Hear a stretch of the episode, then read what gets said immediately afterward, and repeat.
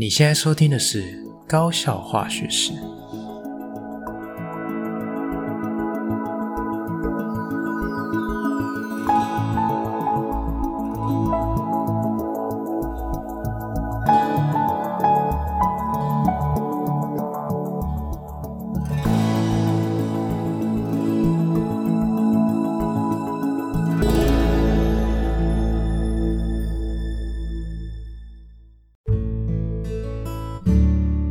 大家好，我是吉米斯，欢迎回到我们的频道。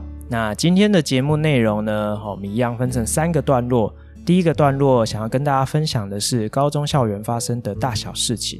好，那今天想要跟大家分享的内容主要会有几个部分。第一个呢，好，因为上个礼拜是教师节，所以吉米斯想要跟大家分享一下，就是我自己对于教师节的看法，以及教师、老师，好，这个角色到底扮演怎么样的一个。呃，对各位来说啊，在在各位的人生中扮演怎么样的一个地位？这样子，好。那第二个呢，就是想要跟大家介绍一下，就是学校的模拟考成绩出来了哦。那同学的状况还好吗？哦，那有没有什么建议给大家？这样子，好。然后再来就是同学开始要订所谓的关键报告，那那一本书怎么用？哦，那以前学长姐有没有什么经验？是怎么样的一个美丽的误会，让吉米斯啼笑皆非这样子？好，那最后还有一个吉米斯自己在课堂下课的时候发生了一个很有趣的小插曲，要跟大家分享。好，那第二个段落啊，是想要跟大家介绍一下不一样的化学课堂。今天的内容啊，有提到在高一的时候，哦，高一的课程哦，吉米斯请他们自己线上学习。那我是怎么检核他们学习的成效？那他们又是怎么样？去应对进退的。好，那再来就是呃，想要跟大家分享一下，在高三的复习课程的过程中，我看到的事情。好，那其实有一些是我觉得是有一点令人灰心的。那也有同学会希望吉米斯可以用更多的时间帮他们复习，而不是一直在上选修化学。那关于这一点，吉米斯又是怎么回应呢？好，那最后一个段落啊，我们的这个生活的科普知识站，今天要跟大家分呃分享的主题是负离子。好，我不知道各位有没有负离子的相关产品，负离子吹风机、负离子的空气清净机、冷气机、电风扇，那这些产品产生的负离子真的有这么神奇的功效吗？好，那如果想知道，就跟着吉米斯一起听下去吧。好，废话不多说，我们节目开始喽。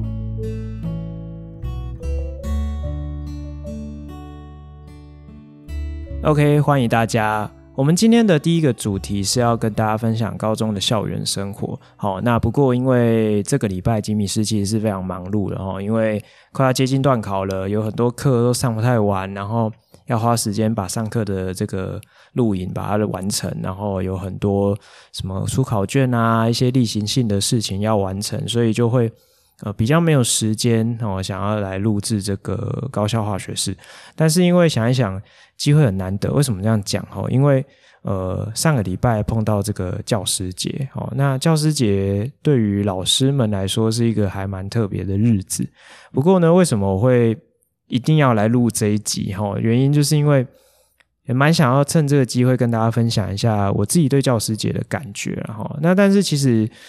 呃，说实在的，我们对于教师节，其实我觉得每一个老师的内心都会有一个小小的渴望在，只是说，嗯，呃，其实这样过下来还是有一点心酸酸的。为什么会这样讲？哈，因为，呃，其实，在教师节的时候，我们一定或多或少会收到一些来自学生的祝福，好，跟感谢。那大部分都是呃直白一点讲哈，就是我想说，在这频道里面就跟大家分享真实的状况是这样，就是呃现在的孩子跟从前比起来，真的是比较没有去顾虑到这一块哈。虽然说我们平常在校内跟孩子们相处，也没有觉得说他们呃不贴心啊，或者是说呃。嗯，都跟老师交恶是没有到这样子，但是他们真的是比较不在乎，就是这种人跟人之间情感的这种温暖。那为什么会这样讲？其实我们会收到同学的卡片，通常都是呃绝大多数啦，我不敢说全部，就是绝大多数都是呃班级的任务。好，为什么这样讲呢？因为通常有些老师哦，有些导师然后特别用心，会希望说教导孩子这个感恩的道理，所以他就会希望可以请孩子去班上好组织，哎，我们要写一些小卡给老师。那呃，但是其实讲白一点，就是这些都不是他们自己发自内心去自愿完成的事情，这就是班级的一个例行性的任务。好，那你说这个东西有没有一个有没有一个能够代表的内容？我觉得很很难说啦。其实他们写是很用心在写，但是毕竟这不是他自己自发自呃自动自发去呃真正写一张卡片去感谢呃。曾经对他呃很很温暖，或者是对他很有帮助的师长哈，就好像本质上真的不是这样，有有一点不太一样，我觉得啦哈。那近几年来，我觉得会去做这样的同学，其实真的是越来越少哦，真的说实在是越来越少，因为。我不知道，诶可能是环境的变化哦，就就是跟过去有点点不太一样。那但是其实说实在的，对于老师们来说，其实日常的生活真的是能够让我们维持有良好的教育热忱那种动力的机会，真的是不多啦。坦白讲，真的是这样哈。那有时候同学对我们的一些表示，哪怕是口头上，或者是就是写几行字的一个小纸条，或者是小卡片，其实对我们来说都是非常的重要，而且也很温暖。那个都会是我们能够继续在这个教学的岗位上继续努力的一个动力。哈，所以其实如果各位听众朋友你是学生，或者是你可能已经出了社会，好，那呃就。呃，就是知道了哈，就是已经知道这件事情，倒不如就动起来哈，就是好好的去把你心中对于老师的感谢，或者是有什么想法，就可以跟老师分享。好，那其实我觉得这些对老师来讲，真的是他。在学校里面持续努力的一个非常重要的元素。OK，好，那就是想说借由这个机会跟大家分享一下这个部分，这样子。好，那再来就是跟教师节有关哈，就是因为上个礼拜吉米斯有邀请到那个高师大的呃金伟明老师来学校讲座嘛。好，那吉米斯就想说，诶，学长来啦，是不是应该在学校去吃个饭什么的？所以我们在闲聊的时候。诶，学长就问了一个很有趣的问题哦，我到现在都我都一直在思考这个问题的答案，就是他问我说：“你觉得老师很重要吗？”这样子，好，那我就想说，嗯，这是什么问题啊？老师很重要吗？嗯，我那时候给他的答案是这样，就是我以前觉得很重要，好，就是我刚出道的时候，我觉得老师非常重要，好，那但是经过了几年下来，我觉得好像也没那么重要。好，但是又不能说不重要，在某些时刻是重要的。好，就是我那时候给他答案是这样子。好，那他听了，他也觉得，哎，好像有一些意思哦，蛮有趣的这样子。好，那为什么我会这样回答？哈，我稍微解释一下。我刚开始踏入教职的时候，我那时候觉得老师是一个很神圣的工作。哈，那呃，也跟我们的这个长久以来的这个师培啊，还有这个长久以来的这个。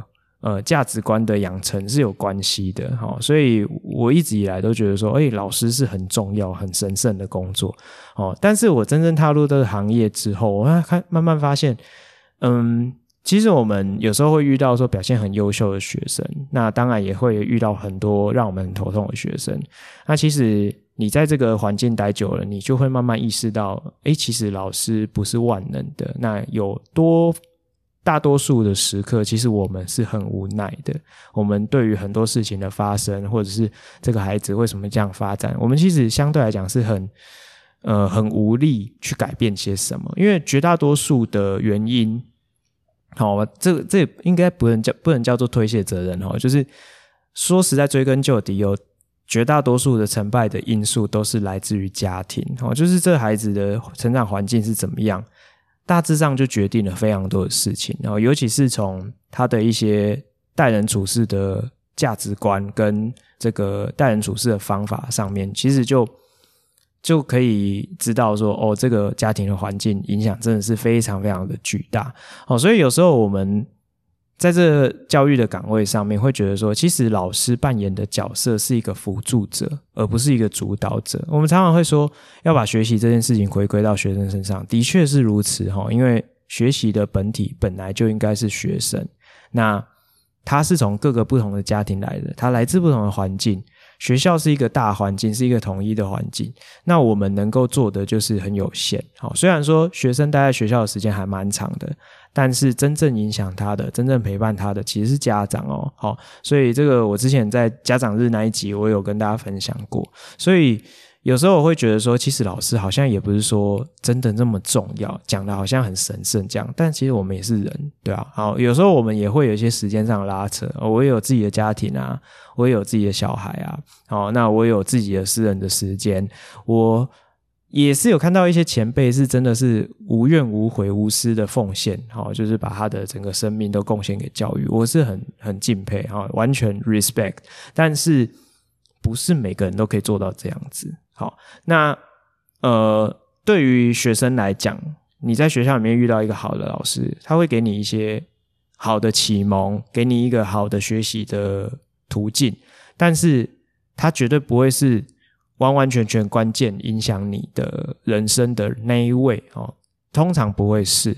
但是你反过来讲说，很多时候的情况。老师的确就是扮演那个关键的角色。我觉得学校真的是一个蛮奇妙的地方哦，就是你有你的成长背景，你有你的这个人格价值观，但是其实我们的价值观跟我们待人处事的应对进退的方式，都会随着你的成长的历程遇到不同的事件，好，而有所的改变或者是修正，好，所以常常你可能会遇到说，诶我今天遇到了一个很好的老师，他启蒙，哎，让我觉得说化学真的好有趣，所以导致我可能，哎，高中化学学得特别好，我以后就会去念化学系，对不对？成为呃化学界的一份子，好，或者是我甚至哎想要把这个这份快乐带给更多人，我就成为一位化学老师。所以你说老师重不重要？其实很重要，因为他在关键的地方就发挥了关键的角色。好，所以这个。说实在是蛮微妙。好，那这边我也想跟大家分享一个点哈，就是我常常以前在在社团的时候，或者是我在带领干部的时候，我常常会跟他们分享一件事情，说其实我们在经营一个团体。好，就是譬如说同学在带社团，或者是说，诶，干班级跟干部哈，在带领这个班上的同学的时候，有时候他们会很无奈嘛，觉得说啊，他们都不听我的指挥啊，啊，我讲他们都不理啊，好，什么什么之类的。那我就会跟他们讲说，其实，呃，不要太强求我们能做的事情，因为人嘛，你没办法去，你想改变一个人就改变一个人，你也不可能，绝对不可能说你想要把一个人变成什么样子。他就会变成什么样子，这是不可能的。我说，如果真的那么厉害，对不对？那我每一个同学都考上啊顶尖大学，对不对？都一流学府，出国深造，对不对？我桃李满天下，好好棒棒。但事实上不是这样子啊，对不对？人没有那么容易改变。那但是我们能做的事情，就是不断的创造一些。可以改变的契机给他，好，比如说我站在老师的岗位，我提供一个良好的教学，我在课堂上让你觉得化学是有趣的，或者是诶，我的化学课是有料的，好，那你会在这个学习的这个一路上，你会觉得说，诶，还不错，你觉得说，诶，对你有启发性，或许有缘分的同学，他就会呃被我改变，他就在某一个。天时地利人和都配合的情况下，他就被我改变了。但是如果没有缘分的同学，他还是觉得依然觉得化学课好无聊、好难呢，都听不懂。那我也没办法，好，不是这样子吗？好，所以其实我觉得对我来说啦，就是老师的这个角色真的是蛮微妙的，他有他呃重要的地方，但是说实在这。在整个人的人生的历程中，其实老师也是占很很小的一块，我们也都只是你人生的一个小小过客，不是吗？OK，好，那这个是以上是我对于就是教师节还有呃老师这个角色的看法，好，就跟大家分享一下。好，那接下来跟大家分享一下呃一个比较严肃的话题哈，就是呃上个礼拜啊，这个高三全国模考的成绩出来哈，那。我我我的感觉哦，一般来讲，这种这种考试都是几家欢乐几家愁。但是我今年我的感觉是，几乎都在愁，没有什么人在欢乐的哈。那可能换个角度讲也是好事啊，表示说同学对自己的期望是高过于他们的表现哦，他们会觉得说，哎，我好像还有努力的空间，哎，我觉得这是好事，但是。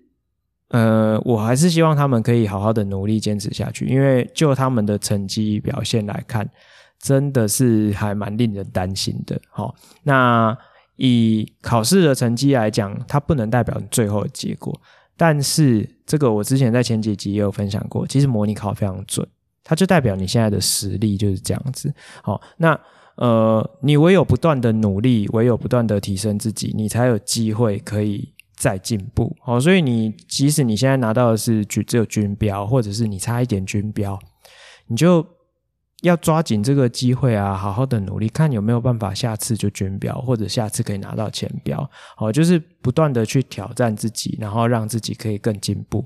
那不要忘记了，就是模考出来了，他会给你一系列的分数，那你要学着怎么样去很认真的看，好，比如说。以自然科的成绩来说，它会有给你你的总分嘛？它也会帮你分析你的物理、化学、生物、地科各拿几分，你的第一部分拿几分，第二部分拿几分，你就可以从这些比较细的资料去了解自己，那去设定一个这个弥补的方法。好，那努力的去做做看啊。好像有些同学，我我一看他成绩说，哎。你这太夸张了吧？你这化学考得还不错，可是你这地科是怎样趋近于零是怎么回事？我写不完啊，剩地科都还没写完。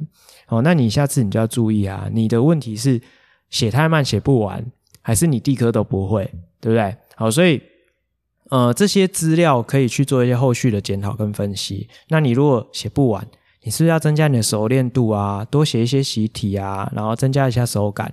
那你如果是因为某一科特别弱，导致你的，比如说你自然科有四科，你就是生物特别弱，还是说你是化学特别弱？你是不是应该要去把一些重点好好的把它补强一下？哦，不要让你的这个科目成为你的绊脚石哦。这样或许啊，去把弱科补起来，在学测来讲是一个比较有效率的策略哦。就我的经验来讲是这样。OK，好，那再来就是呃，现在学校开始有一些书商会进来推销所谓的关键报告。我不知道，我不知道各位有没有看过哈？就是一本薄薄的书，然后上面会有去年以及前几年的这个申请入学的资料。好，那、啊、这个资料上面就有写说，哦，某某大学某某系哦，譬如说呃，张师大化学系，他去年过标是什么标？那他们一阶通通过是什么标？那最后录取分数又是几级分？哦，之类，还是有没有超额比序？啊，有没有超额比序？有还是没有？哦，他会有这些资料。哦，去年那前年了之类的。好，那。呃，这边我要提醒一下各位注意几件事情哈。第一个就是往年我都会发现有一些天真可爱的学生，很开心的拿着关键报告跟同学讨论说：“哎，我觉得这个我会上。”好，他说：“哎，你看这个彰师大化学系，他的那个自然只要均标之类的。”好，他就会这样这样这样子，类似像这样子，很开心的欣喜若狂的跟学生，呃，就是他们同学之间讨论，或者是跟老师分享。那我就觉得很奇怪啊。是吗？你你确定吗？我就问他说：“那你均均标是几级分？”他说：“那一年均标好像是啊，比如说、哦、我不确定哈，比如说假设是八好了哈，他说八就可以上了，这样真的吗？我印象中应该不不止吧，这样子。好，然后你就把他关键报告拿来，你一看才发现，他所谓的过标有分好几种哦。第一个是检定门槛要过标，检定门槛的意思是说，假设啦，今天这个学校设军标哦，自然军标，意思是说你只有。军标过的同学才有资格申请我这个学系哦。你如果没有到军标，你是填都不能填哦。哦，这个叫做门槛。那第二个标准是一阶通过的门槛。那有些人以为看到这个他就很开心，他就觉得他会上。一阶通过的门槛是指说，我今天呢，他会有一个呃筛选倍率哦。譬如说最后我取三倍，好，譬如说这个系他要录取二十个同学，那三倍的话就是六十个同学，他就会。取呃他的成绩设计之下的前六十名，好，然后去参加复试。那这六十名呢，还没有决定最后通过的是哪二十个人，对不对？所以这个分数筛选通过的分数，会比最后实际录取的分数还要再来的低一点点。好，我举一个例子，譬如说，假设呢，他最后筛选过的成绩自然是十几分。那这是前六十名的自然成绩的最低分是十几分哦。可是呢，你最后录取的那个同学，好，比如说正取二十，他说明他的自然是十三，或者甚至十四，好，我们就讲十三好了。所以你要看的其实是他最后录取的那个最低分数，而不是去看检定通过，好，也不是看一阶通过哦。所以在看关键报告的时候，不要太开心，好吗？哦，就。你要更严谨的来看这一份报告哈，这个很很关键哈，好吗？好，那第二个要提醒的是，每年的考生人数都不一样，所以往年的资料就只能当参考，它不是绝对的。你不要把它奉为是哦，有如圭臬一般啊，说哦这是铁律哦，这个系啊哈，只要呃国英数都只要。呃，八几分，然后自然我只要十一，我就会上哦。你你不要这样想，你我看往年的资料，你会觉得说，哎，这个往年都是这样，你就以为今年一定是，但不一定哦。但是以客观来讲，然后就是未来的那个分数会越来越低，没错，因为少子化的关系。但是因为每年的人数都会浮动，今年的考生的人数跟去年考生人数会不一样，更不用讲说哦，今年可能会有很多的重考生会回锅哦，好，所以。呃，你在看这个关键报告的时候，要学会一个技术，就是要学会算所谓的人累计人数。好，累计人数就是。啊，譬如说，假设我们举一个例子，假设呢，这个去年的考生人数是十万人，哈，那你累计人数有分两种累计的方式，一个是从低分往上累计，一个从高分往下累计。好，那我们如果从高分往下累计的话，比如说，诶，这个十五级分的哦，只有一千人，然后这个十四级分的有五千人，那这样加起来就是六千人，以此类推，这样往下累计。好，那比如说，假设去年考生是十万人，那你。呃，从这个最高级分十五级分一直往下说，哎，这个系去年录取的积分是十几分，那你就是这样一直往下累积说，哦，他大概是前啊，假设是前两万名是落在十几分，好，你你去算一下人数，那。呃，今年的人数会跟去年的会有一点出入啊，对不对？哈，就是不管任何原因，今年人数绝对是跟去年不一样。那你就要学会去算说，诶，如果我从这样子累积，假设今年考生比较少，只有八万人，那我从呃十五积分一直往下累积到差不多两万人的时候，那这个系的分数可能本来是十几分，它可能就掉到。九几分或是八几分哦，所以你稍微要换算一下，好，所以你可以从这个技术稍微去推估今年的状况，因为大学的缺额不太会有巨幅的变动哦，但是今年很难讲，因为去年很多校系都。没有招满嘛，所以就有很多因应的措施会调整。所以这个部分，如果呃是考生或者是考生的家长，你可能要多留意一下各方的资讯哦，看看有没有这方面的资讯或者是资料释出。好，所以在计算的时候，可能要把这一点考虑进去哦。所以这个也是我觉得今年可能会比较有风险的地方哦，就先跟大家分享一下。好，那高中校园的有趣的事情，我想跟大家分享最后一件事，就是发生发生在我身上哈。就是我前几天在上课的时候，一下课啊，那个学艺股长惯例就会拿这个教师字来给我签名，这样哈。那有一个班的学艺股长哈，有一位妹妹呢哈，她就跟我讲说：“哎，老师，我跟你说，嘿，她说我妈觉得你很帅，这样。”然后我就想说：“啊，什么意思？”这样，我说：“啊。”你的意思是说，因为我会请他们回家先看线上的录影嘛，然后因为保留一点时间，我想要把一些内容详细的说明，所以有些上不完的地方，我就先比较简单，我录过影的，我就先请他们回家先自己先看这样。好，然后我就说是因为你妈有看到我上课录影嘛？她说对，她说我妈觉得你很帅这样。我就想说，呃，我不知道是该开心还是难过，你知道吗？就是没有想到我已经来到那个呃。是佛妈妈等级的口味，你知道吗？就是嗯，是不是真的上了年纪了？这样齁，就是觉得蛮有趣的啦，齁，就是跟大家分享一下。那这件事情迟早会到嘛，对不对？说不定哪一天以后有学生会说：“哦，我阿嬷觉得你很帅，哦，我阿公觉得你好酷，这样啊之类的，也是有可能，对不对？”好，那呃，我我自己把这个。无聊的事情哦，就是分享在我的脸书上，结果没想到引起还蛮广大的回响哦，让我觉得说，嗯，真的是年纪到了这样子。好啦，那今天的高中有趣的事情就跟大家分享到这边，我们先休息一下，待会再回来哦。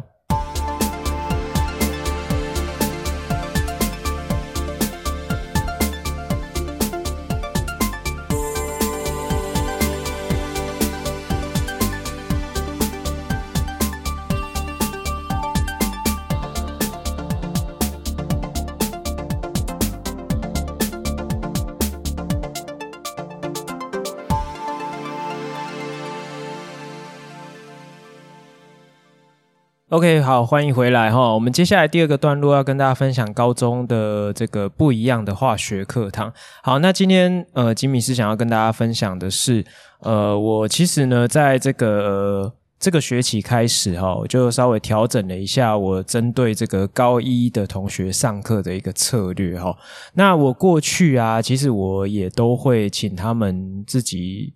哦，限定一个特定的范围，然后请他们自己回去先看我事前的录影。好，那我会在上课的时候检查笔记啊，然后看看他们有没有确实去完成这个上课录影的收看，然后有没有先去把他们的笔记都写完这样子。好，那但是想当然尔嘛，就是看是一回事，哦，写笔记又是另外一回事。那跟你学会了没这个内容，当然又是另外一回事。好，所以。呃，其实我也自己知道，然后就是这样子去检核同学上课的成效，其实是有问题的。好，那再加上现在这个考试的时间真的是非常压缩嘛，所以几乎呃高一基本上没有什么机会可以小考。那其实高二、高三也是，然后在呃我起码我自己的经验哦，在呃我们学校里面，好化学要能够小考的机会真的是不多哈。好，那。但是不是办法嘛？所以我就想说，诶，我这学期想要调整一下我的策略哦，所以我就呃跟同学说，诶，我譬如说我下礼拜哪一堂课我要检查哦，好，然后他们就说好，然后他们就检就就让他们去呃自己忙自己的，好，然后等到上课的时间，我就说，诶，我要检查了，啊、嗯，我们先按照原来的，好，所以我就请他们打开他们的笔记让我看，我下去下去寻了一圈，诶，几乎都有写哈，那当然还是会有极少数的同学，就是他会。忘记写，或者是缺缺东缺西的哈，这这个情况当然还是会有哈，但是比例上来讲，呃，这个是很少的，因为他们其实都会怕老师会会会念他们哈，就是会扣分之类的，所以他们其实都会呃账面上的这些工作都会完成。OK，好，那现在重点来了哈，我这学期我就想说，我就不相信你们真的有看到脑袋里面去，所以我就。在这学期第一次检查作业的时候，我就在黑板上哦写了三个跟我请他们回去看的问题相关的哦，就是嗯，应该说请他们回去看的内容相关的三个问题，我就直接先写在黑板上。好，那我也不不避讳，我就跟他们讲说，我等一下就是问你们这三个问题，我们就是问到你们班有办法把这三个问题全部都回答完，我就不会继续问。那因为为了节省时间哈，因为上课还是会有一定的进度压力，所以我就会限定他们说，诶，好，这十分钟我就是来问，如果提早完成，我们就提早上课，好，那他们就会诶开始底下就慌张了哈，就是开始呃七嘴八舌的想说你会吗？你会吗？然后他们就开始诶去思考一下他们这个这三个问题的答案是什么哈，那我就开始抽签。好，那在这个学期开始的那一次的检核，发现很不幸的哦，绝大多数班级都是走马看花，完全没有看到脑袋里。所以我问的时候，几乎没有人可以回答出来。我记得有一个班几乎全班覆没，哦，三个高一班有一个班全班覆，几乎全班覆没。那第二个班跟第三个班，不知道是不是有听到风声，就是状况稍微好一点点。但是还是有一个班，起码有二十几个同学，就是是没有办法回答问题的。好，那我就会把他们的号码请萧老师登记下来。那要做什么呢？我就是在他们班的这个 Google Classroom 开了一个表单，那我就会请他们上去完成三百字的心得。好，有关于什么心得呢？就是有关于他在呃这个观看线上课程的观看前。跟观看的当下，跟观看结束之后，也就是做这件事情的前中后，他的心路历程是怎么样？我会请他们上去跟我分享一下三百字。好，那没有被我抓到的，或者是你可以回答问题 pass 的同学，就不需要上去回答这三百字。那 Google 表单嘛，它是可以限定回答的基本字源，所以我就会限定三百字才可以缴交。而且我在上面我有写哦，就是。如果假设你让我发现你为了要应付我的三百字，你就在上面写说：“哦，老师对不起。”然后你就复制贴上“老师对不起，老师对不起”，对对对对，那这样啊，我就当做你没写。好，那因为它是 Google 表单收集的嘛，所以他们大致上也不敢乱来哈，所以我我也会上去稍微浏览看了一下哈。这个我记得我之前有跟大家分享过说，诶，这段小故事。那在上面看到就是同学的忏悔文，诶，我觉得是蛮欣慰的，因为他们感觉是有在检讨啦哈。那果不其然，我上个礼拜哈进行第二波的检核，诶，这个时候我就发现，诶，他们好像都比较盯紧了哈，就是感觉。是有一点自信，等着我去检查他们会还是不会。啊，他们大概也知道我会问问题，就是学生嘛，其实是很会看人脸色、看风向，好，所以他们就有在等，说，诶，老师是不是要问问题了？好，那果不其然，哈，三个班这样检核下来，我发现，诶，状况都还不错，哦，那他们也会。在我把问题写在黑板上的时候，他们也会很积极的去讨论说：“诶，这个问题的答案是什么？”我觉得那个学习的感觉就有一点找回来哈。所以未来我可能呃，如果有类似这样子，请他们先回家先呃线上学习，呃，可能搭配的配套措施就会往这个方向去做调整，这样子。好，那我有跟他们讲，我说：“如果你是被我抓到第二次有看没有懂，或者是没有看到脑袋里的话。”那我就会请你写五百字，齁，那第三次就是一千字。那在网上我就觉得有点太夸张了，齁，所以我就说，如果在网上还有第四次，你就是一千字手写，哦，就就不是用打字的，齁。所以他们其实也是会蛮蛮蛮有警觉的，齁，知道说，诶，这个可能不是像我当初想象的，我随便乱写，或者是我囫囵吞枣。哦，乱乱搞就可以，因为其实我在看他们的忏悔文哦，就是他们缴交的心得，其实也是蛮有趣的，可以看出一些端倪啊。那大致上来说，哈、哦，就是呃，差不多都是这种写法哦，类类似的概念，就是他们一开始就会提到说，哎，我一开始听到老师说要写这个作业哦，就是看这个线上课程，他没有很在乎，就是他没有没有很往心里去，他觉得。诶，这个好像以前国中有听过，所以我大概会，或者是诶，他根本就不是很在乎这个作业，觉得老师应该只是看看我有没有写笔记，所以他在看的时候，他们就走马看花。我还记得那个作业应该是中秋节之前的，所以还有人说我边烤肉的时候边看这样子，哦，就就蛮好笑的。然后他们就说他们没有很认真的在看，他们自己承认，然后他们也没有在管内容，在在讲什么东西。好，这个他们也有提到，蛮多人提到的。好。然后，但是我觉得转折点很有趣，他们就共同有提到一件事情说，说当老师说要检查作业，开始在问黑板上写下问题的时候，他突然惊慌了，他发现他都不会。好，然后老师也有讲说，这个是很基本，影片里面一定有提到的事情。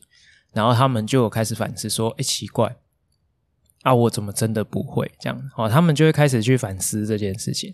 那。他们因为有看过影片，虽然没有看到脑袋里，但是他们起码会有个印象，所以他们会知道说，我好像有看到这个，我好像有写过类似的东西。但是如果今天请他上来回答，站起来回答，他是真的是讲不出个所以然，所以他就会开始意识到一件事情，说，诶，我今天既然都已经花时间去写这个笔记，去看这个影片，结果我竟然不会。就是老师问的问题，我竟然不会，那我不就很浪费时间吗？就跟笨蛋一样啊！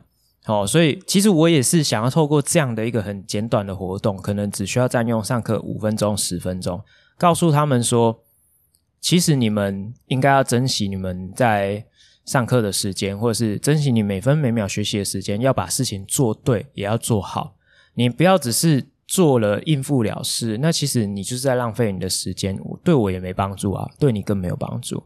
OK，好，所以我就利用这样的一个活动作为一个检核，这样。那呃，我觉得这里面有一个遗憾的小故事是这样哦，就是其中有一个班级的一个同学，一个女生，我平常看她上课的时候，她都在睡觉哦。她不管坐哪个位置，她就一上课她就在睡觉，就是属于那种学习很呃学习动机非常低落的那一类型同学。那我那天检核的时候，其实就有点到她。呃，其实我一开始没有意识到他啦，齁，因为他一开始我要问问题之前，他们都是醒着的，嘿，我只认识他的后脑勺，我不认识他的脸，这样，然后我就请他说，诶，你这三个问题，你先挑一个回答，我我记得我好像第一个点到他，齁，然后他就看了一下说不会，然后我就说：“你确定哦？”他很快他就很果决说：“我不会这样子。”哎，我说：“你三个你挑一个嘛，里面有难的有简单的，你随便挑一个。”他就说：“我不会。”我就说：“啊，你是有看吗？”他说：“没有。”呃，我不会。我说：“哦，那你今天这样，你如果真的不会的话，你就要写五百字哦。”他说：“我心得已经写好了。”这样，他也没有态度不好，就蛮蛮开心的在讲这件事情。我就说：“哇塞，这是超前部署这样子。”哦，我就说：“好吧，那那我就只好把你号码登记起来这样子。”结果他们班问完一轮，这个活动结束之后，诶，我我没有意识到他是在这个活动当下，还是说这个活动结束之后，他就开始睡觉了。然后我看到他的后脑勺，我就突然想起来说：“哦，他就是那个一直在睡觉的同学。”哦，我就是就是心里面觉得有一点遗憾啊，觉得说，嗯，对啊，就是还是有这种很没有缘分的同学哦，就是呃，真的不知道怎么该怎么帮助他哦，就是觉得有点可惜这样子。OK，好，那这个小段落也跟有趣的小插曲，就是跟大家分享一下。好，那再来呢，就是呃。有关于我现在的高三任课班嘛，那一直以来都一直围绕一我一个还蛮困扰的问题，就是说，呃，因为现在的这个课程的结构齁，这个已经很多年了，包含在旧课纲一样，我们会面对这样的问题。什么问题呢？就是他们在高三的时候会面对很困难的齁，对他们来说是很困难、很复杂的选修化学的内容。但是呢，因为他们在高三又要花大部分的时间去进行这个学测范围的复习，好，所以他们在选修化学的课堂里面，其实没有什么心力啊，也没有什么呃多余的呃力气，好去理解这样比较复杂的课程内容，因为他们绝大多数的时间都是花在他们复习学测范围的这个上面嘛，哈。那可是呃，我们在学校里面。教书嘛，就是还是要有个取舍哦。那各种不同类型的老师都有。那我记得我在过去呃比较早的呃内容里面也有跟大家分享过，说，诶，其实有一些老师的风格是，他会先把高三的内容先放着，好，那先专心的复习学测，好，或者是他会尽量的去调整这个选修的内容，尽量的先以。跟学测相关的内容哈为主哈，就希望说可以对大家比较有帮助哈，就是考大考的部分比较有帮助。那但是我自己的习惯，我就不喜欢这样做哈，因为我觉得我自己心里面内心深处是跟我说，我觉得准备大考这个是个人的功课哦。那我觉得今天这一堂课开出来是高三的选修化学，我就会觉得他就应该上选修化学。那呃，在适当的时间点，我会给大家呃复习或是呃就是解这个问题的机会哈。所以，像我自己的规划是，我跟高三的同学说，第八节的辅导课都是复习的时间，好，所以我会给他们提问，那就针对他们的提问解答这样子。好，那。其他的呃一到七节的正课的时间，我就是以上选修化学为主这样子。好，那如果真的时间上有余裕，再给大家提问或者是做检讨这样子。但是事实上，其实选修化学的时间也很压缩啊，也没有什么时间去做复习。好，所以其实。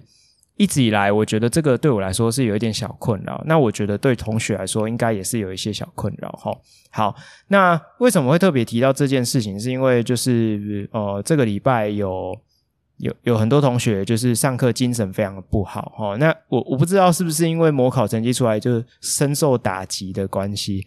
那我就觉得说，诶，他们怎么上课精神都不是很好，然后。呃，钟响之后就拖拖拉拉的，就不赶快做好啊，然后没有让我觉得他们已经 ready 了，就是已经进入这个准备上课的状态。我就觉得他们怎么这样子，都高三了齁。那我就稍微的念了一下齁。那班上有个同学，呃，其实是也蛮有心的啦，他就他就提了一个问题，他就说：“诶，还是老师，你可以。”呃，你不是会录影吗？还是你要把高三选修化学的东西都录起来，先放着？那我们上课就可以来复习啦。那等到我们学测考完，或者是我们自己再利用时间去把这个选修化学的内容把它上完，这样子。呃，因为我当下我其实是坦白讲，我是已经有一点生气了，因为我觉得呃，同学怎么会上课都没有好好准备好要上课，然后都都在晃来晃去啊，好，然后都这样拖拖拉拉，或者是一堆人都在睡觉，所以其实我一开始就是有一点不太开心。好，那加上同学这样讲，我当下是真的是只有更生气而已哈。为什么我会更生气哈？其实说实在，这是一个还蛮好的办法，但是做起来是有点困难的。好，那为什么呢？我们等下再讲哈。那再来就是为什么我会觉得有点不开心，是因为。我觉得这是态度的问题。我觉得我现在在跟你们讲的是，你们呃上课的这个态度没有拿出来，你没有准备好上课的样子，而不是在跟你讨论说你复习跟进度的问题。好，我觉得这是两件事情。好，那呃，我当下我其实我有回应，直接回应这个同学，呃，就是也顺便就是帮大家解答一下，说，诶，为什么我觉得这个是很有难度？好，第一个就是。其实选修化学的内容是很深的，而且内容很很多哦，又多又难哦。简单来讲就是这样。所以如果假设我今天要把选修化学的内容很有系统的把它录完，哦，这是真是一个大工程哦。就是保守估计至少要花我四五十个小时去做这件事情。好，那我就有跟同学解释到说，其实我在录一个段落的课程内容的时候，其实。虽然最后录完的结果是我可能只录了一个小时或者是一个半小时，但事实上我今天为了录这个内容，我可能要花一点五到两倍时间。好，我现在还算是呃比较有经验的哈，所以我可能就是花个一点五倍到两倍的时间，好就可以完成这样的一个呃上课的内容。但是我后续还是会有一些必要的后置啊哈，虽然我不会很疯狂的去。做特效啊，做综艺梗啊，然后上字幕什么之类的哈，我是没有想要把它变成是一个点阅率很高的娱乐性的节目，因为毕竟它是上课，好，所以我就只有提供录影，然后把一些不必要的，比如说擦黑板的桥段啊，被打中打断的部分啊，哈，把它做个剪接，然后做个呃冗长画面的一个删除哈，我就是顶多做这样的一个微调，那用最少的时间成本去把。我上课录影完成，然后放在 YouTube 上面，提供给同学一个课后可以自习的选择。但是我的本意并不是要用这样的一个媒体的平台去取代我所有的上课内容，因为我会觉得，呃，虽然现在有一个思维是认为同学可以在家做的事情，可以让他在家完成，那在教室里面可以做一些是可以有互动性的，比如说跟老师的讨论。或者是跟同学的讨论，好，做这种比较高层次思考的事情，但是你也要看一下同学的学习的习惯跟属性，好，那这个我记得我在前两集分享资讯融入教材的时候，我有跟各位提过，哈，好，那我不觉得以我现在目前的这个呃教学的环境，有办法做到完全用呃这种课后利用自己的时间，先把呃比较课程知识内容的部分。好，学完然后再回到教室里面做讨论的这个学习的模式，我是觉得没有很适合完全的去做到这件事情。再来就是这时间成本真的是花不起哈，我就也很不客气，我就讲说，你们有付我钱吗？对不对？我平常空堂时间我还要备课，还要准备一些其他的东西啊，可能要出个考卷啊，整理一些呃上课必要的资料，好。那要不是我是专任，还比较悠哉一点，那更没有那个时间去处理那些事情，对不对？好，所以如果假设呢，我今天真的要去把高三所有的内容都录起来，那我背后花的那五十个小时、一百个小时，我我就是。我要我要怎么做哦？我也没有办法在今年就把它生出来哦。那慢慢的是一个累积哦。我可能诶今年会录个一集，明年录个一集两集哈。慢慢的累积，诶或许有一年可以百分之七八十的课程是有录影的。但是我真的也没有那个时间去把所有的内容都很有系统性的把它录起来哦。这个是对我自己个人而言，我觉得是。不太实际的部分，哦，那我也不希望同学去养成这样的一个学习态度，说，诶，如果假设未来真的是像这样的一个模式，那同学是不是大可以不甩你，然后就说，反正你都录好了，我自己再去上就好了，好，如果是当下你真的也没有立场去去跟他说什么，齁，我就觉得这个对于学习的正常化来说，并没有一个非常非常积极正向的影响哈，所以我就没有把这样的一个学习的模式考虑进去好，所以我自己我也是当下这样回应同学啦哈，就是呃同学当下也是嗯没什么反应啊，反正就就觉得说哦好吧，老师都这样讲哈，那但是就是我除了一一面是在讲讨论检讨他们就是上课的这个呃。态度不是很积极之外，一方面我也是为他们觉得很担心哈，就是除了责备之外，当然还是会有一些鼓励哈。我就跟他们讲说，其实你们真的是不够积极，好，因为我我刚刚有提嘛，就是说，呃，我会开放在这个第八节辅导课的时间，或者是其他选修的复习课的时间哈，让他们可以提问，好，把他们在复习。的这个过程中，好，复习讲义也好，或者是他们写的一些复习卷也好，好，上面遇到的一些问题可以提问。好，那我今年做了一个简单的方式，因为大家都已经习惯有 Google Classroom 的存在，好，所以我就会事前先在 Google Classroom 上面贴一个作业是，呃，你可以把你想问的问题拍照截图下来，然后传上去。好，那因为其实每一个同学问的问题可能不尽相同，所以我也不知道你这个问题可能是从复习讲义来的，还是说你是从补习班的资料来的。所以其实过去啊，我在给同学提问的时候，我问题拿来，为了要讲解，我要把题目再抄一次，然后我就觉得这很浪费时间啊，因为我抄题目手写是需要时间哈。那有时候又会因为这个题目上面有一些图哈，关系图或是结构式。这个又更花时间要去画，所以我就会觉得说，呃，我先给各位上传题目，那你们也可以透过自己复习的时间，诶，如果有一些，你就截图下来，截图下来，到时候也比较不会忘记说，诶，我要问哪一题。好，那我把这个作业打开之后，你就可以把你要问的问题，好，都传上去。那我就会利用这个复习的时间，把这些问题拿出来做讲解，这样子哈。所以我今年的方式主要是透过这样的一个好 Q&A 的方式去帮同学解答有关于复习的进度。好，但但是呢，很可惜的是，我觉得大家这个积极度非常的呃冷淡哈，就是完全不积极哈。以平均来说，然后每个班每次到了复习的时间。他们会真的把问题丢上去提问的人，可能就一个两个。好，那虽然说他们一问就是三五题、三五题，所以其实你光那一节课解那七八题、十题也差不多下课了哈，是是也没有冷场啦。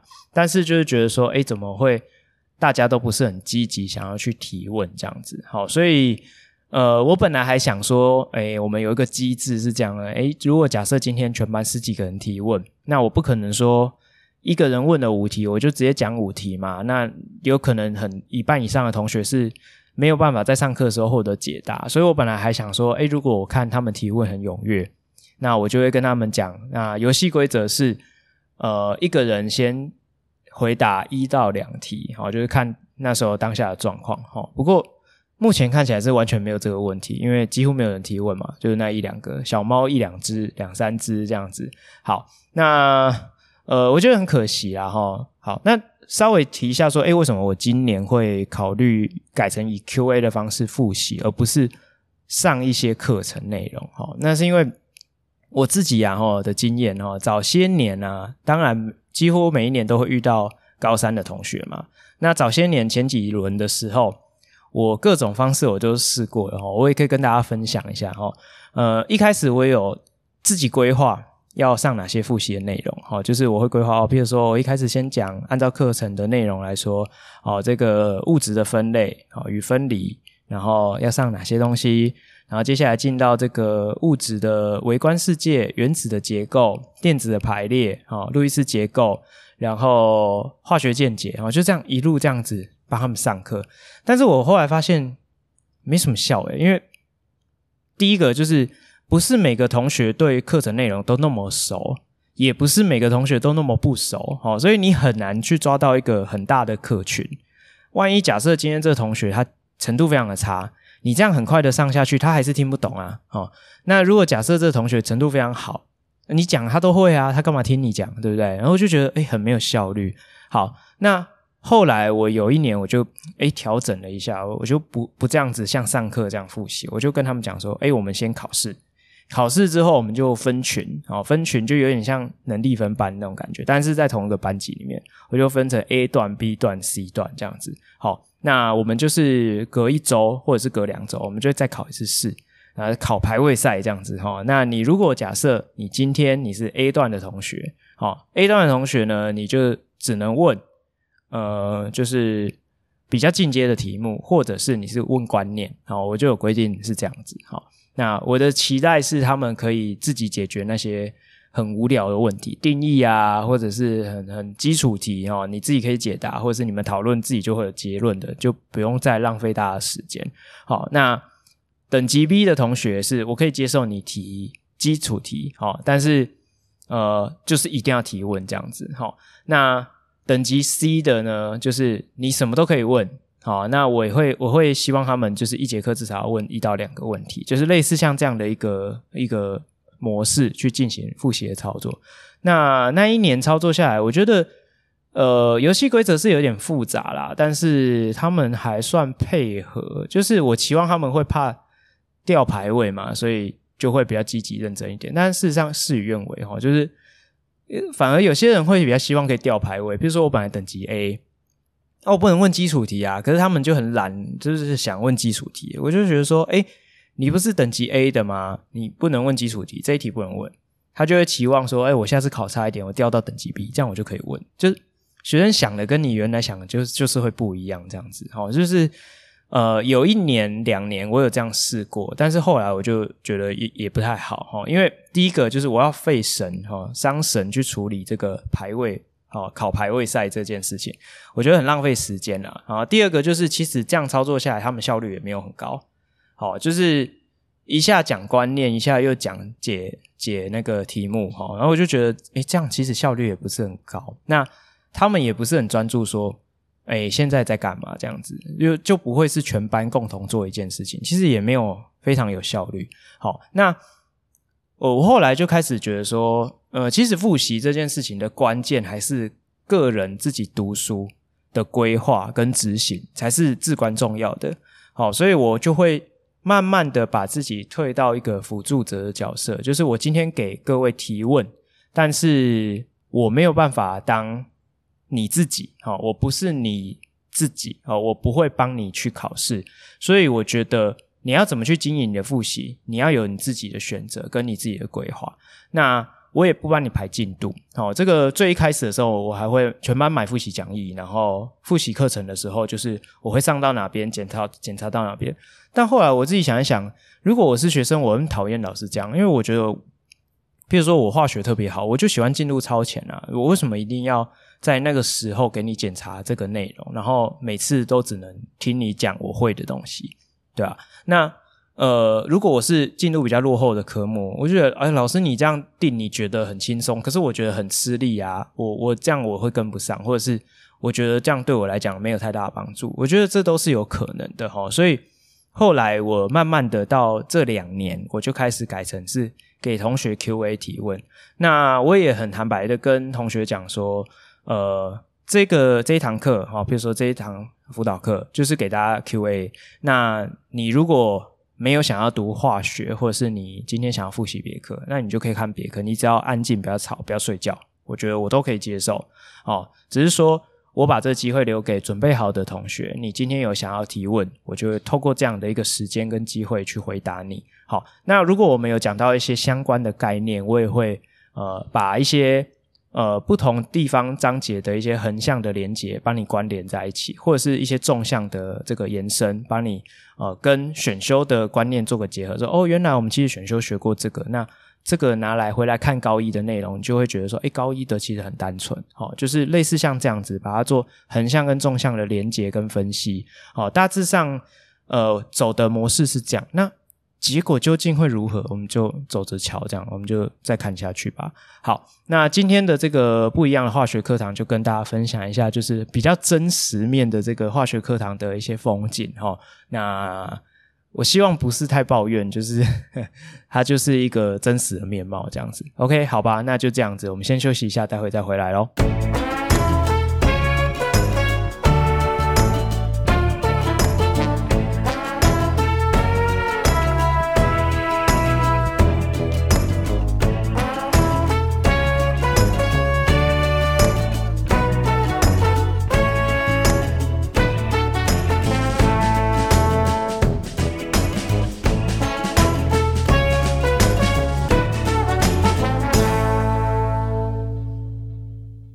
好，欢迎回来。我们最后一个段落要来跟大家分享的是生活中的科普小知识。好，那今天要跟大家分享什么？哈，就是前两天在公办公室发生一件我觉得蛮有趣的事情，就是有一个同事呢，哈，他是这个地理科的老师，哈，那。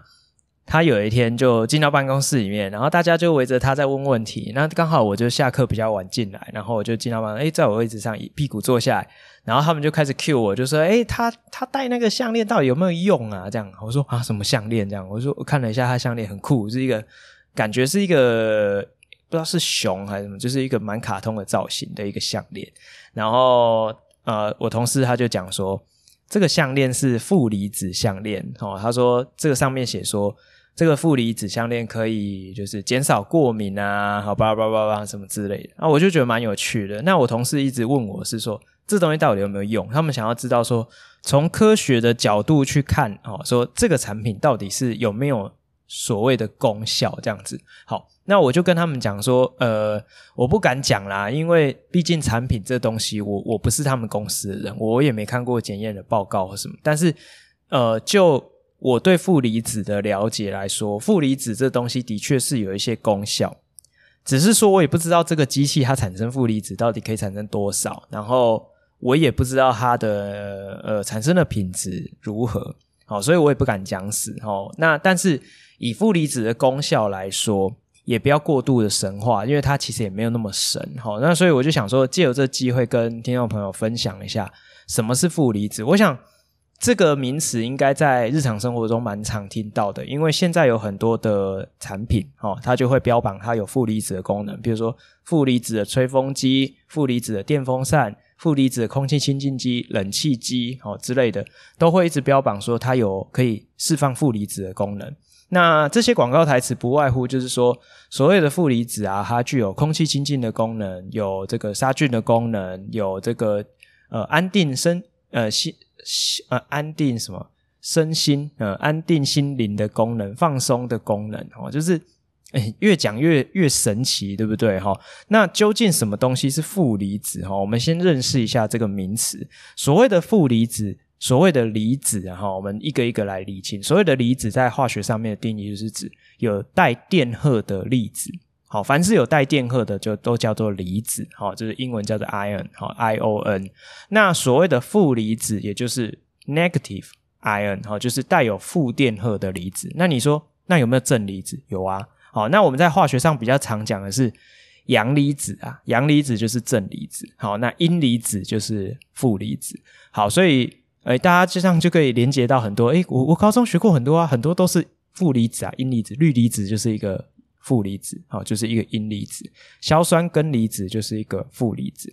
但是在这里，我们在生活中看到的所谓的负离子指的是什么？哦，当然不是我们水溶液常看的那些负离子、阴离子，它是指说，哦，透过某一个机制，让空气中带有一些吸带负电荷的离子。那通常是谁会来吸带负电荷？在空气中比较常会存在的是氧气。氧气比较常会带负电荷，那再来退而求其次，有可能会是水，但是这可能性非常的低哈，大部分都是气体的氧气。那负离子的产生方式呢，不外乎就几种。第一个主主流的就是用一个电极，哈，透过高压电去做放电，释放电荷到空气中，被空气中的氧气吸附。那这个时候，这个氧气的分子就会带一个电子，就会多带一个负电，它就会变成一个氧的负离子。好，那呃，这个另外一个可能的方式就是呃所谓的纳米光触媒。好，那我们在上课的时候会跟同学介绍说，诶，所谓的纳米光触媒，如果以二氧化钛 TiO2 的纳米光触媒来说，这个奈米光触媒呢，它在奈米等级的尺寸的时候，如果照射到紫外光。那个能量足以激发它的电子电动对分离的时候，也就是它表面的电子跟这个呃能量接近的光哈、作用之后，电子会游离到表面哈、哦、这个光触媒的表面，被空气中的氧气给带走。哦，那这种方式大概也跟负离子有一点点像哈、但是其实这样的一个机制，这个氧气本身其实最稳定就是 O2，是不带负电的。OK，好，所以其实最稳定的状态啊，它是不应该携带电子的，因此呢，它过一段时间，它就会把电子想办法把它丢掉。好，所以在这个过程中，它其实生存的周期很短暂，它不会很稳定的大量存在在这个空气中。好，不然的话，我们空气就到处都带负电啦，不是吗？好，所以事实上也不是真的那么长效。那根据研究哈，就是我有借由这机会去看了一些简单的报告，但是这不是什么科学论文，就是呃一一般市井小民会看得到的资料哈，所以我稍微看了一下，大致上啊哈，应该不会太离谱，就是。负离子能够存在的时间很短暂，就是几分钟这样子，哈，甚至几秒钟。那它衰减的也很快，哈，就是有人去实测，我今天拿一个电子枪去吹负离子的风出来，吹出来之后啊，大概就是在几公尺的范围之内，它就会呈对数的递减，哈，对数递减非常快哦，哈，就是十的几次方这样子下降，哈，所以。最接近你吹的出风口十几二十公分的地方啊，浓度最高。好，那你往外延伸一公尺、两公尺，就几乎都快没有了哈。所以有效的距离大概就是在这一两公尺的范围之内。好，那当然你用很精密的仪器测，你可能七八公尺还测得到一点点微量的。但是你说实在，那有没有什么功能就不好说。好，所以。呃，其实负离子也不是真的那么神哈。那你说，如果挂一个项链在胸口，那个负离子这样吹，第一个就是这个风量很大嘛，这样子哦。第二个就是啊、那个负离子浓度很高吗？哦，所以这个都是问号，所以不确定。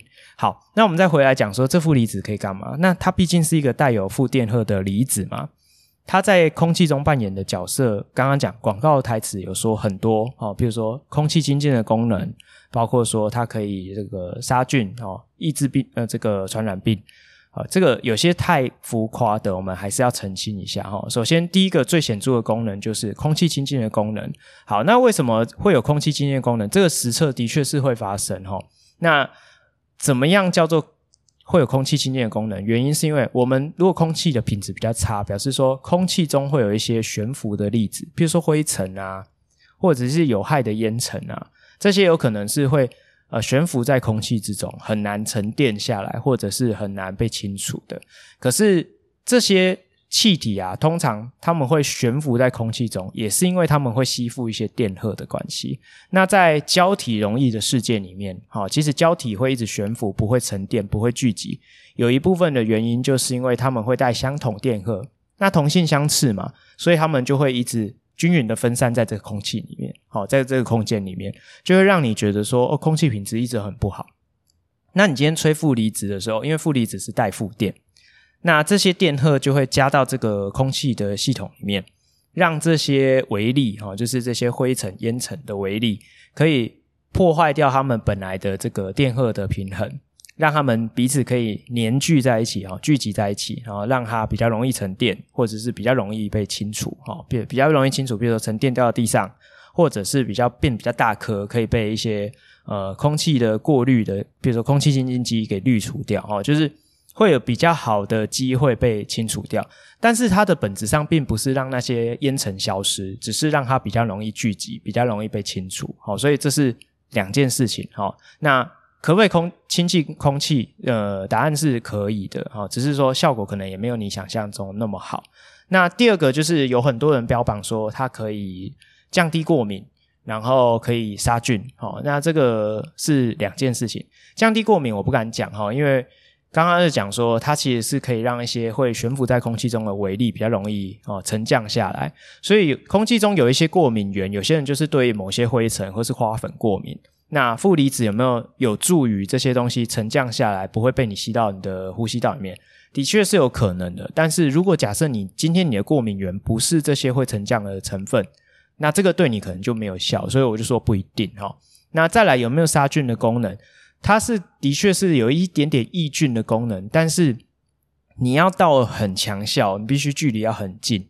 一般的负离子的产品是没有杀菌的功能，而且你要你要注意哦，是。杀病毒还是杀细细菌是不一样的哦，因为病毒结构很简单，但是细菌呢，它其实是很强大、很大只的东西，所以这个东西对于细菌来讲其实没什么功用哈。就是有一些研究是把负离子的风吹到这个细菌培养的这个培养皿里面，那其实对细菌的抑制或者是杀菌，其实是没有什么显著的功能。好，所以如果有讲到说哦可以杀菌，那这件事情就是有一点太夸张了哈。那有一点点些微的影响，是因为在高浓度的负离子的情况下，刚刚讲氧其实是正常是 O2，它是不带电的。那你如果是在一个比较高浓度的负离子的情况下，它其实是有机会让氧形成所谓的臭氧。那臭氧的氧化力就很强，所以臭氧是有办法可以杀菌的。好，但是相对来讲，臭氧也有可能会去伤害到我们的呼吸道，所以太高浓度的负离子的环境。也有可能在长时间的这个曝露之下，会有一点点伤害到我们的呼吸道，是因为产生臭氧的关系，但产生的量很低啊，哦，因为这个呃，根据上面写的这个负离子的这个产生器附近，即使那么高浓度的负离子哦，什么每立方公尺什么几几几百万颗、几十万颗负离子，那。它大概只能产生零点五 ppb 哦，就是零点五十亿分之一的臭氧哦，所以那浓度其实也很低，那个低到也不足以伤害我们的呼吸道。所以除除非你今天就是你房间里面有好几台负离子产生器，然后你又几乎长时间都待在那房间里面，不然我觉得是不太会需要注意这个。对于呼吸道的伤害，哦，这个我觉得几率很低，这样子。好，那再来有一个是我自己有感觉，哦，就是有一些负离子产品是说，呃，像是吹风机，它可以让你的这个头发比较滑顺。那这个也是有道理的，哈。这个我我自己家里面的吹风机就是有这个功能，我我自己感觉是有效啦，哈。因为我们的毛发上面是有很多的毛鳞片，毛鳞片其实有时候。呃，它就会张开或者是会闭合，就是排列的松散跟紧密会有差。那因为有时候我们洗头发，或者是呃你身上的油脏污、油污，或者是天气的干不干燥与否，会让你的毛鳞片张开或者是闭合，都是会有影响的。好，那负离子把电子或者是还带有电子的呃空气，比如说氧气，哈，吹到你的头发上面的时候。会因为电荷的关系，会让你的毛鳞片比较容易滑顺或是密合哦，这是的确会的，会让会让会让你觉得，诶，好像头发比较滑顺，或者比较不会乱翘，的确是会有一点点差别哦。但是它不是万灵丹，它也跟烫头发不一样哦，这个完全机制是不一样的，所以你不会因为用负离子吹风机就让你自然卷变成像离子烫这样哦，这是不太可能的事情哈，所以也没有这么的神奇哈。那再来就是它的这个空气清净的功能，有时候会被人家搞混成这个呃静电除尘。好，那所谓的静电除尘，它的概念跟这个负离子不太一样。负离子是它把空气中的，譬如说氧气，啊，吸带一个负电吹出来。哦，那通常它会把它装置在一个可以吹风的机器上面，然后比如说冷气机、电风扇、吹风机，好像是这类的东西，什么空气清新机，会吹风的这个机器上面，把负离子给吹出来，吹到房间里面，或者是吹到这个空间里面。但是呢，所谓的静电除尘是指它会产生一个电场，这个电场一一端是正电，一端一端是负电，就是会有一个电场存在。那我刚刚讲的有一些空气的灰尘，它是。会带电荷，会悬浮在空气中，形成一种气溶胶，就是有点像胶体溶液的这种特性。它是不容易沉降下来的，就很恼人这样子。那所谓的静电除尘，是指说我今天产生一个静电，然后让空气通过的时候，它会被电场吸附在某一个电极，让我通过的空气，或是通过我要过滤的这些空气，它会去掉那些带电的烟尘。哦，它这是有这样的一个功能。那各位应该知道说，现在有很多所谓的这种。所谓的除尘纸拖把有吧？哦，就是什么微服啊，哦，这类的产品，它就是透过上面的很多细小的塑胶的纤毛，让它划过桌面或是地板的时候，因为摩擦起电的关系产生静电，那静电就会去吸附掉一些地板或是桌面的灰尘，达到这种哦除尘的功能。哦，所以这个就是一些延伸的应用，但是它又跟负离子。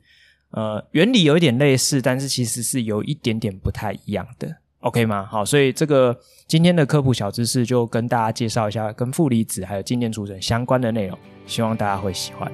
好那就这样喽